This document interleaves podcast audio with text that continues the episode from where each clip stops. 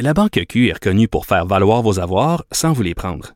Mais quand vous pensez à votre premier compte bancaire, tu sais, dans le temps à l'école, vous faisiez vos dépôts avec vos scènes dans la petite enveloppe. Hmm, C'était bien beau. Mais avec le temps, à ce compte-là vous a coûté des milliers de dollars en frais, puis vous ne faites pas une scène d'intérêt. Avec la Banque Q, vous obtenez des intérêts élevés et aucun frais sur vos services bancaires courants. Autrement dit, ça fait pas mal plus de scènes dans votre enveloppe, ça. Banque Q. Faites valoir vos avoirs. Visitez banqueq.ca pour en savoir plus. Les vrais enjeux, les vraies questions. Les affaires publiques n'ont plus de secret pour lui. Mario Dumont. Vous avez 24 minutes dans une journée.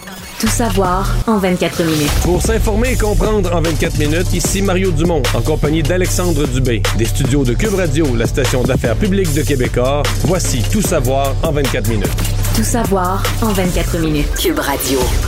Et c'est ce soir, 20h, que les députés à Ottawa vont voter sur cette fameuse loi sur les mesures d'urgence qui a été instaurée, euh, évoquée plutôt par euh, le premier ministre Trudeau la semaine dernière, dans l'espoir de, de régler une fois pour toutes le blocus, la crise qui paralysait euh, bien des endroits, notamment la colline parlementaire à Ottawa. Mario, euh, M. Trudeau a fait un point de presse cet avant-midi. L'image était très très forte là, lorsqu'on l'a vu traverser euh, Wellington Ouais. euh, à pied. Moi, te le dire, je pense pas que ça aurait été possible dans les Et derniers Je pense jours. que c'était euh, volontaire. Là. Ses équipes Oui, avaient ben, prévenu sûr, les, les- ben oui. son équipe de communication avait prévenu les caméras et tout ça. Donc c'était volontaire de montrer une espèce de de, de- de- de reprise de contrôle de la rue, ou de retour à la normale des, euh, des activités.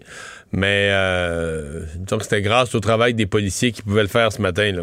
Oui, non, effectivement, ça n'aurait pas été possible, même euh, il y, a, deux jours à peine. Essentiellement, M. Trudeau pense que c'est toujours nécessaire, que c'est une mesure qui doit être temporaire, qui doit être, euh, qui doit être ciblée, a demandé l'appui aux autres parlementaires. On savait déjà que le Bloc québécois et les conservateurs allaient voter contre cette, euh, cette, cette loi sur les mesures d'urgence, mais le gros point d'interrogation, c'était qu'est-ce qu'allait faire le NPD? Et là, M. Trudeau, dans son point de presse, évoquait pratiquement que c'était un vote de confiance, là, que ça aurait pu être euh, interprété comme ça. Le flou artistique aura pas duré très longtemps, Mario, parce qu'en début d'après-midi, le chef du NPD, Jack Meeting, euh, est sorti également pour dire que le NPD allait appuyer le gouvernement de M. Trudeau là-dessus mais que ça allait devoir être réévalué. On sait que ce sera bon pour 30 jours. Je te fais entendre les commentaires de M. Trudeau, suivi de la déclaration de M. Singh. Et on sent encore que ces jours-ci, euh, dans le moment présent, la situation est, euh, encore euh, fragile. La situation d'urgence est encore présente. Nous allons continuer de surveiller au jour le jour pour voir euh, quand est-ce qu'on pourra le lever. Euh, ce sera pas pour l'immédiat, mais euh, à tous les jours, on va réévaluer, puis on espère pas le garder une journée de plus que nécessaire. On reconnaît comme parti, comme des néo-démocrates qu'on était, et on est toujours dans une crise nationale, que il y a des gens qui veulent retourner à Ottawa et qui attendent euh, que les mesures d'urgence arrêtent et ils vont retourner tout de suite. Donc, on est toujours dans une crise et on, notre appui depuis le début de cette crise était réticent et notre appui continue d'être réticent. Le, seul point, écoute, moi, j'aurais beaucoup de misère à être un député puis à voter pour l'état d'urgence dans euh, l'état actuel des choses. Déjà que la manifestation d'Ottawa, moi, je pense que c'était plus une erreur policière de la police d'Ottawa le qu'une véritable crise nationale. Bon, au début, il y avait quand même deux autres postes frontières qui étaient fermés. Il y en avait trois à un certain point, mais le pont ambassadeur avait été rouvert euh, avant les, les mesures d'urgence. Puis euh, à, à Coates, dans le sud de l'Alberta, ça a ouvert tout de suite. Donc en même temps, vraiment, là, quand la- la- les mesures d'urgence ont été décrétées, il restait un barrage au poste frontière euh, du Manitoba et il restait Ottawa. Ouais. Et là, euh, il reste plus rien. Donc ce soir, les députés vont voter sur l'état d'urgence alors qu'il y a essentiellement euh, plus grand-chose. Bon, euh,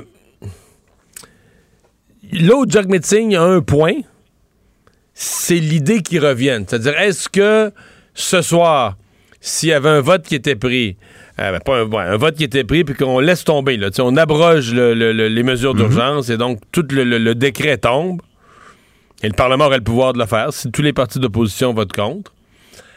Est-ce qu'on a des manifestants à Ottawa jeudi, là? Est-ce que ça envoie le message, regardez, là, euh, vous avez comme gagné, ou vous, on vous, et là, le gouvernement n'osera pas ramener les mesures d'urgence, il vient de les enlever, il n'osera pas les remettre trois jours après. Euh, donc, feu vert, recommencer, recommencer les manifestations, recommencer à occuper la ville. Moi, j'ai plus ou moins cette crainte-là, parce que je pense que la police d'Ottawa laisserait plus rien. Il le premier camionneur serait arrêté, son camion serait remorqué. On tolérerait plus rien, plus rien. Mais je comprends la prudence. Donc, on veut que les esprits se refroidissent. Ça vient tout juste d'arriver. Il y a encore des menaces euh, de, se réinstaller ailleurs.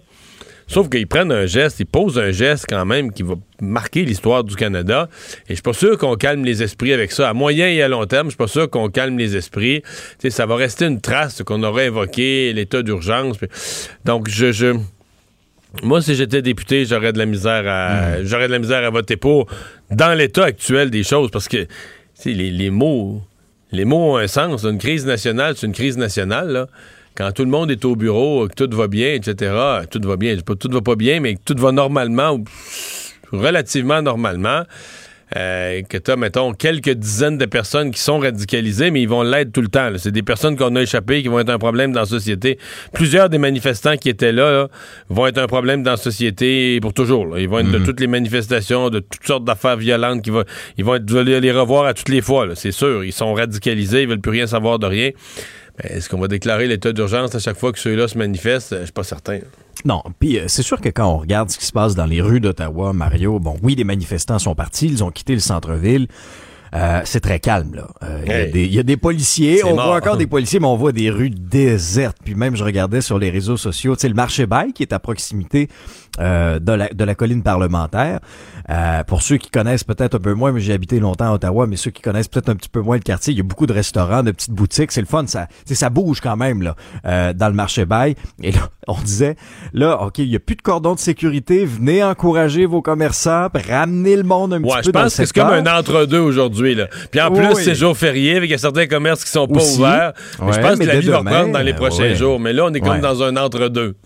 Alors, c'est ça, on est dans un entre-deux. Il euh, y, a toujours des clôtures à certains endroits, là, euh, dans d'autres parties du centre-ville. Euh, les agents de la GRC sont visibles, la police provinciale de l'Ontario, qui viennent encore une fois donner et seconder les policiers d'Ottawa. Mais, tu sais, quand tu vois un peu ce qui s'est passé hier à, Van Cleek Hill, Mario, entre Ottawa et Montréal, là, près d'une station de, de station d'essence, un relais routier, si tu veux, quand Félix Séguin s'est fait encercler hier par des manifestants hostiles qui étaient là qui s'étaient rassemblés là par dizaines. Aujourd'hui, là, ils sont, ils sont, sont partis très, très peu nombreux, là. Mais tu tu te dis, est-ce que c'est une possibilité, comme tu l'évoquais tantôt, euh, qu'ils se soient regroupés ailleurs pour mieux revenir ou pour attendre un petit peu de voir s'il allait avoir une brèche et, une possibilité de revenir? Euh, Roger Ferland, que tu connais bien, euh, avec qui j'étais en ondes nous en fin de semaine pour décrire ce qui se passait, un ancien enquêteur au SPVQ, nous explique un peu pourquoi la présence policière va être importante quand même dans les jours à venir à Ottawa il faut que les gens soient rassurés en ce moment. Fait qu'il y a beaucoup de travail de prévention qui va se faire en ce moment pour empêcher que les gens viennent se réinstaller, parce qu'on sait qu'il y a une petite, il y a une petite résistance encore qui est pas tellement loin, là, qui s'est placée. C'est correct, mais on va permettre aux gens de revenir paisiblement fonctionner dans, dans leur quartier. Fait que c'est vraiment des patrouilles préventives un support des gens puis offrir une sécurité. Ça va être comme ça sûrement pour quelques jours, sinon effectivement une à deux semaines, avec plus de personnes sur les lieux présents, visibles. Oui, mais c'est nécessaire. Je pense que la police d'Ottawa, avec ou sans la loi sur les mesures d'urgence, la police d'Ottawa doit quand même s'assurer euh, que personne ne va avoir le goût de se réinstaller. Hey, c'est un traumatisme. Tu veux pas revivre ça, tu veux pas réimposer ça à ta population. Donc, je pense qu'une fois que tu as fait le travail très, très, très, très dur, euh, on l'a observé, ça a pris tout le week-end, ça a, fait, ça a pris même vendredi, samedi, dimanche, de déloger des gens puis leurs camions installés t'en laisseras pas s'installer d'autres. Quand même. Il y a une situation à l'international qui retient énormément l'attention. Là, les yeux du monde sont tournés vers ce qui se passe euh, en Ukraine. Mario, ça déboule là. Euh, je ne lâche pas des yeux moi non plus. les fils de presse à l'international, euh, le fil de l'ASP, des alertes, on en reçoit à peu près aux cinq minutes parce que bon, les choses ont déboulé cet après-midi quand la Russie, Vladimir Poutine a annoncé qu'il allait reconnaître l'indépendance des séparatistes pro-russes d'Ukraine. Alors là, ça a été condamné par plusieurs. L'Union européenne a dénoncé une violation du droit international là-dessus, même son cloche pour Boris Johnson. Emmanuel Macron, qui en fin de semaine là, a multiplié les efforts diplomatiques, parlé à Poutine, parlé à, à M. Zelensky, euh, aux autres homologues également des grandes puissances mondiales pour essayer d'en, arriver à un compromis. Euh, ben, Emmanuel Macron a condamné ce qui s'est passé, a demandé d'urgence une, une rencontre du Conseil de sécurité. Il y a un appel présentement entre Biden, Macron et Schultz. Euh, et, on, annonce déjà du côté des Américains des sanctions contre les, régimes séparatistes de ce côté-ci. Alors, je te fais entendre une analyse qui est intéressante du euh, d'un professeur euh, qui, est réputé, Charles-Philippe David, hein, qui a fondé la, la chaire Raoul d'Endurant, qui nous explique un petit peu pourquoi la décision de Poutine est importante dans la suite des choses. D'abord, le Parlement russe, puis le président russe reconnaissent donc ces deux euh, petites euh, régions euh, qu'on appelle les séparatistes russes du Donetsk et, de Luhansk à l'intérieur du Donbass. Ça justifie donc forcément, à mon avis, l'appui russe à d'abord ces deux régions. Et si Poutine juge qu'il y a provocation de la part de l'Ukraine ou qu'il y a une réplique de la part de l'Ukraine, parce que là on attaque l'intégrité territoriale de l'Ukraine, euh, ça justifiera aux yeux de Poutine évidemment cette fameuse invasion dont on parle depuis plusieurs semaines. Ben, on peut pas, c'est, juste ça. C'est que dans ma tête, là, tu comprends, ça joue aux échecs depuis euh, deux mois. Mm-hmm. Puis là, euh, ben, ça joue aux échecs, non. Ça s'étudie. C'est assis à la table d'échecs, puis ça se regarde. Puis là, Poutine vient de partir le jeu, là. C'est ça. Il vient d'avancer un pion. comme la, la guerre est partie, c'est parti, en posant ce geste-là. Euh, je crois que c'est un peu compliqué pour les gens, mais c'est comme si, je sais pas, c'est comme si euh, il y avait des régions, un Québec indépendant, on disait ben, des régions francophones de l'Ontario, puis des gens qui parlent français autour, le nord du Nouveau-Brunswick, ben, on, mm-hmm. mettons, 10 ans pour avoir fait l'indépendance du Québec, on va annexer des petits territoires autour. Là. Tu comprends? Euh, ça passerait pas. mais c'est exactement ça. Ce sont des régions mhm. d'Ukraine euh, reconnues dans ce pays souverain qui est l'Ukraine, etc.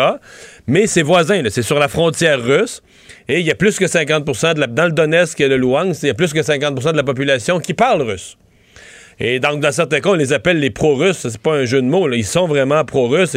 Euh, certains d'entre eux seraient probablement bien contents. si le Québec se séparait, on dirait bien des gens qui, des, des, anglophones de l'Outaouais, de l'ouest de Montréal ou d'ailleurs, qui voudraient rester dans le Canada. Donc, eux, ils aimeraient mieux être en Russie. Là.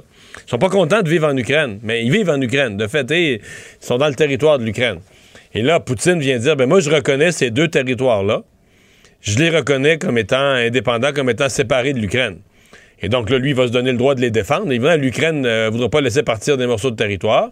Et lui, il va dire, ben, maintenant que j'ai reconnu leur indépendance, moi, je les défends. Et il va dire, donc, le bal est parti, là. oui, c'est ça. Et les choses peuvent débouler très, très vite. Et, le vent tourne vite aussi, Mario. Tu sais, souviens-toi, hier soir, là, euh, on parlait beaucoup d'un éventuel sommet entre Joe Biden et Vladimir Poutine. Une rencontre annoncée, là, par, par Emmanuel Macron, qui était tout fier de ses appels téléphoniques de la fin de semaine. Euh, il semble qu'il avait, passé, ouais, il semble qu'il avait passé trois heures au téléphone avec Vladimir Poutine euh, à obtenir euh, l'accord ou l'idée d'un sommet Biden-Poutine. Et finalement, Poutine, je sais pas qu'est-ce qu'ils se sont dit au téléphone ou qu'est-ce qui n'a pas été compris, mais Poutine n'a pas l'air du tout intéressé par un sommet. Elle a pas mal plus. Il a même dit qu'un sommet était prématuré. Moi, j'ai presque interprété ça. Peut-être que j'interprète trop, mais j'ai presque interprété ça comme, garde, on va faire une guerre, là après ça, on fera un sommet pour savoir comment on s'en sort, puis comment on partage le territoire, justement, parce que là, lui, il doit espérer qu'on va y donner. On va dire, bon, ben là, garde les deux territoires que tu as reconnus indépendants, là.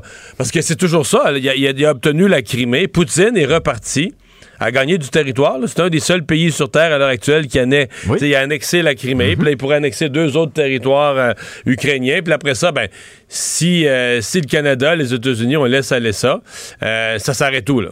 Il se renforce, il se renforce, on le laisse passer, il acquiert du territoire. Et pour acheter la paix, on le laisse passer. Mais euh, et peut-être que lui, il mise aussi euh, Poutine sur le fait qu'il contrôle la valve du gaz naturel pour l'Europe. Donc l'Allemagne ne voudra pas rentrer en guerre. La, que les autres pays d'Europe vont être réticents à rentrer en guerre. Il y a des enjeux économiques grands. Là. Pour pas se faire priver de gaz naturel, pour pas se faire couper les vivres en gaz naturel. C'est pas Jojo. Puis tu sais, ça peut vite donner l'impression qu'on sort de la pandémie puis on rentre dans une guerre. C'est ça la mauvaise nouvelle. Tout savoir en 24 minutes. À la une du journal ce matin, c'est un, un, sondage qui reflète de plus en plus l'inquiétude qui est causée par la hausse des prix à la consommation. Je te résume ça euh, brièvement. 8 Québécois sur 10 sont préoccupés par le coût de la vie actuellement. Un enjeu qui est en train de déloger même la pandémie comme sujet de là au Québec. Pourtant, depuis les deux dernières années, on ne parle pratiquement que de ça. Près du quart de la population a vu sa situation financière se détériorer pendant la, pandémie. La pandémie. On a parlé beaucoup du coût du panier d'épicerie euh, qui arrête pas d'augmenter. Ben, euh, 93% la hausse du prix, ça inquiète euh, bien des gens un peu partout dans la province. Et ce qui est d'autant plus inquiétant, c'est que le tiers des répondants à ce sondage-là ont commencé à faire des substitutions à l'épicerie pour sauver de l'argent. Donc, si par exemple la viande est trop chère, on remplace ça par autre chose, des légumineuses ou quoi que ce soit. En d'autres termes, c'est pas juste un sondage sur le fait qu'on est inquiet de l'inflation. C'est les conséquences. C'est ça. C'est-à-dire qu'on a déjà commencé à. à subir les conséquences ou à vivre les conséquences dans le concret. Il n'y a rien de plus concret dans le panier d'épicerie. Non, ouais, non, ça c'est clair. On le voit, on le voit tous les soirs sur, sur notre table. Et euh, quand on parle de fonds d'urgence des économies, ben ce sondage-là nous démontre aussi qu'à peu près 32% des Québécois n'ont pas accès à des économies ou une réserve pour les aider en cas de besoin. Donc, Jean-Marc Léger, euh, qui fait le parallèle aussi en disant, ben, on, est vraiment en train là euh, d'accentuer les inégalités entre riches et pauvres. Les riches ont plus d'argent et les pauvres ont moins d'argent. On crée ces deux mondes, deux Québec. Le Québec se divise en deux, des gens un peu plus riches, puis beaucoup plus plus pauvres. Ouais, Ouais. Mais c'est aussi des groupes, euh, si on pense à l'inflation, il y a des groupes particuliers qui sont particulièrement perdants. Euh, les retraités qui n'ont pas des grosses retraites, qui ont une mhm. petite retraite, des revenus fixes, etc. Euh, eux, ils en bavent quand il y a de l'inflation comme ça parce qu'ils n'ont pas de possibilité d'augmenter leur salaire ou ils n'ont pas de renégociation de salaire à la hausse en fonction de l'inflation ou quoi que ce soit. donc, il y a des groupes comme ça qui payent davantage. Mais il reste que, je veux dire je, mets pas ça en doute, là. Mais les stationnements des centres d'achat sont pleins toujours autant. Euh, peut-être les gens achètent moins. Euh, la livraison en ligne, c'est même pas imaginable. Donc, les stationnements des centres commerciaux sont pleins. Et euh, tous les magasins, incluant les magasins de produits dispendieux comme les meubles et autres, sont tous en manque de marchandises, ont des retards de livraison. Donc, il y a de l'argent qui circule à quelque part. Euh, l'inflation est aussi créée par le fait que la demande... La demande est là, c'est le, consommateur. Mais oui, il y a une part de consommateurs qui trouvent ça plus dur. Mais il y a quand même. Euh, il y a une raison à l'inflation, c'est qu'il y a de l'argent dans le système, puis une partie de cet argent-là, c'est le gouvernement qui l'a pompé pendant la pandémie. Il y, a, des perdants de la pandémie. Mais il y a des gens, il y a des gens qui ont fait plus d'argent, qui ont, qui ont euh, avec les revenus gouvernementaux, avec les programmes mhm. gouvernementaux généreux, il y a des gens qui sont sortis de la pandémie avec plus d'argent qu'avant. C'est incroyable, hein? quand même. Euh, parlant de la pandémie, euh, il y a des nouveaux assouplissements qui entrent en vigueur aujourd'hui, Mario. Euh, parlons des aînés, là, parce que dans les résidences privées pour aînés, c'était attendu depuis longtemps. Les choses ont changé. Un maximum de 10 résidents qui peuvent retourner s'asseoir à une même table. Dans les salles à manger, il y a 10 visiteurs aussi qui vont pouvoir être présents. Et les commerces recommencent à fonctionner à 100% de leur capacité capacité. Dans les restos aussi, on peut maintenant faire des, des réservations pour des groupes d'un maximum de 50 personnes. Ça prend le passeport vaccinal aussi, entre autres, encore jusqu'au 14 mars. Euh, les salles à manger doivent quand même conserver leur limite de 50% au niveau de l'occupation. Même chose pour les salles de spectacle. On pense au Centre Bell, par exemple, aussi. Ce euh, 50% on est à quoi? 10 000 euh, spectateurs possibles pour un match des Canadiens. Ça, c'est si tous les billets sont vendus, Mario? Oui, hein? parce que euh, le Canadien, c'était beaucoup plein que le gouvernement lui avait euh, coupé les, mhm. jambes d'une certaine façon pour que le spectacle était si bon, là, mais en tout cas, en, empêchant qu'il y ait des spectateurs. et là, aujourd'hui, on permet 50% de capacité. Mais juste moi, juste avant de rentrer en onde tout à l'heure, ce n'était pas tout vendu donc pour le match contre Toronto. Mais quoi qu'il en soit, c'est sûr que pour les joueurs, ça fait du bien. Pour tout le monde, c'est ce qu'on ce qu'on souhaite. Et donc le Canadien va, je sais pas, j'ai pas calculé combien de matchs parce que le 14 mars, il retourne sur la route. D'après moi, c'est deux, trois, quatre matchs là, qui vont jouer avec un demi-public, mais peut-être même pas tant que ça. Et ensuite, ben, à partir du 14 mars, comme le reste, tout reprend normalement. Mais moi, aujourd'hui, ma pensée est, plus pour les résidences personnes âgées que pour les Canadiens. Eux, euh, eux ont, souffert beaucoup de, l'isolement. Euh, d'isolement entre eux, c'est-à-dire que tu es seul dans leur chambre, tu vis dans un lieu collectif, mais où tu peux même pas aller t'asseoir à la table dans une salle à manger commune. Ah, euh, enfermé dans la chambre, évidemment privé pour une bonne partie, à part euh, quelques aidants naturels, privé de, visiteurs aussi, donc de contact, de contact avec l'étranger. Et euh, ça a été ça a été long et difficile pour les, résidences pour aînés. Il y en a qui, vivent, qui ont quasiment vécu ça comme un traumatisme. Il y en a mhm. qui vont avoir perdu aussi des capacités, que ce soit physiques ou, ou cognitives. Oui, c'était moins stimulé, moins en contact avec, euh, avec d'autres personnes. plus difficile de récupérer. Plus les années avancent, plus tu es âgé, euh, plus c'est difficile de, reprendre ce que tu as perdu là, physiquement ou euh, au niveau de tes capacités intellectuelles. Donc, euh, il y, euh, y, a des conséquences là, ce qui a été vécu. une partie à cause de la pandémie, bien sûr, euh, mais une partie aussi parce que je pense que étant traumatisé par tout ce qui s'est passé dans la première vague dans les résidences pour aînés, on est allé fort sur les mesures pour cette vague-ci. Et donc, ben, les gens diront probablement, enfin, faites pour faire attention, parce que pour les CHSLD et les ressources intermédiaires, les gens plus lourdement en perte d'autonomie, c'est seulement lundi prochain, mais aujourd'hui, pour les résidences euh, pour personnes âgées autonomes, les RPA, les, résidences privées pour aînés, c'est, le retour à la normale depuis le petit déjeuner de ce matin. En terminant, Mario, euh, on va revenir ensemble sur euh, des euh, deux drames qui sont survenus au cours de la fin de semaine. Je pense que c'est important de le rappeler. Deux féminicides. samedi soir, à Laval, les policiers constatent le décès d'une dame de 71 ans, de son mari de 75 ans. et là, selon les informations qui circulent, ce serait donc le fils un des fils des septuagénaires, inquiet de ne pas avoir des nouvelles de ses parents, se serait rendu sur place et a trouvé sa mère, donc dans sa chambre à coucher, euh, avec des, des, des, blessures apparentes, et son père, donc sans vie, dans le garage. La thèse du meurtre suivi d'un suicide est privilégiée par les enquêteurs là-dessus. Et, ce sont des circonstances, Mario, qui ressemblent énormément à ce qui s'est passé à Dunham vendredi soir, quand une femme de 59 ans et son conjoint de 63 ans ont été retrouvés sans vie dans une résidence. Et là, la SQ confirme que c'est un meurtre suivi d'un suicide. Puis c'est une tendance, on l'a vu l'année passée, là, 26 féminicides en 2021. En 2020, il y en avait 23. Et en 2019, 13. Alors, c'est une tendance qui est à la hausse et qui en inquiète plusieurs. Absolument. Dans le cas de Laval, il y a quand même un questionnement euh, que j'ai vu passer de santé mentale. On se demande si c'est pas une est-ce que, dans bien des cas, c'est une chicane ou une rupture euh, qui crée la, colère, l'agressivité et le drame? Mais dans ce cas-là, on se demande si c'est pas une personne qui aurait eu des carrément des problèmes de, démence. Et moi, j'ai déjà vu ça dans un couple de personnes âgées que je connaissais, quelqu'un qui avait pas de problème de violence conjugale dans le couple, tout ça. Et euh, le monsieur euh, viré dément là. Mhm. Et il est devenu se réveillait la nuit agressif et m'a donné sa conjointe s'est retrouvée nu-pied dans la neige à se sauver dehors parce que lui, courant n'a pas. Tu sais, c'était. C'était sa dernière journée à la maison. Après ça, il a été interné, puis pas longtemps après, il reconnaissait plus personne, puis il était très agressif à l'hôpital. Et c'était purement, je pense qu'il ça la démence frontale, donc une démence, mais la partie du cerveau qui est, qui, est attaquée. Euh, ça mène beaucoup d'agressivité. Donc, euh, perdu complètement, euh, déconnecté du réel. Donc, je, le cas de Laval, c'est pas plus drôle. J'imagine le fils qui découvre tout ça, la tragédie pour lui aussi. Mais quand même, si c'est ça, c'est une pas plus drôle, mais c'est une circonstance qui est complètement différente. Résumer l'actualité en 24 minutes, c'est mission accomplie.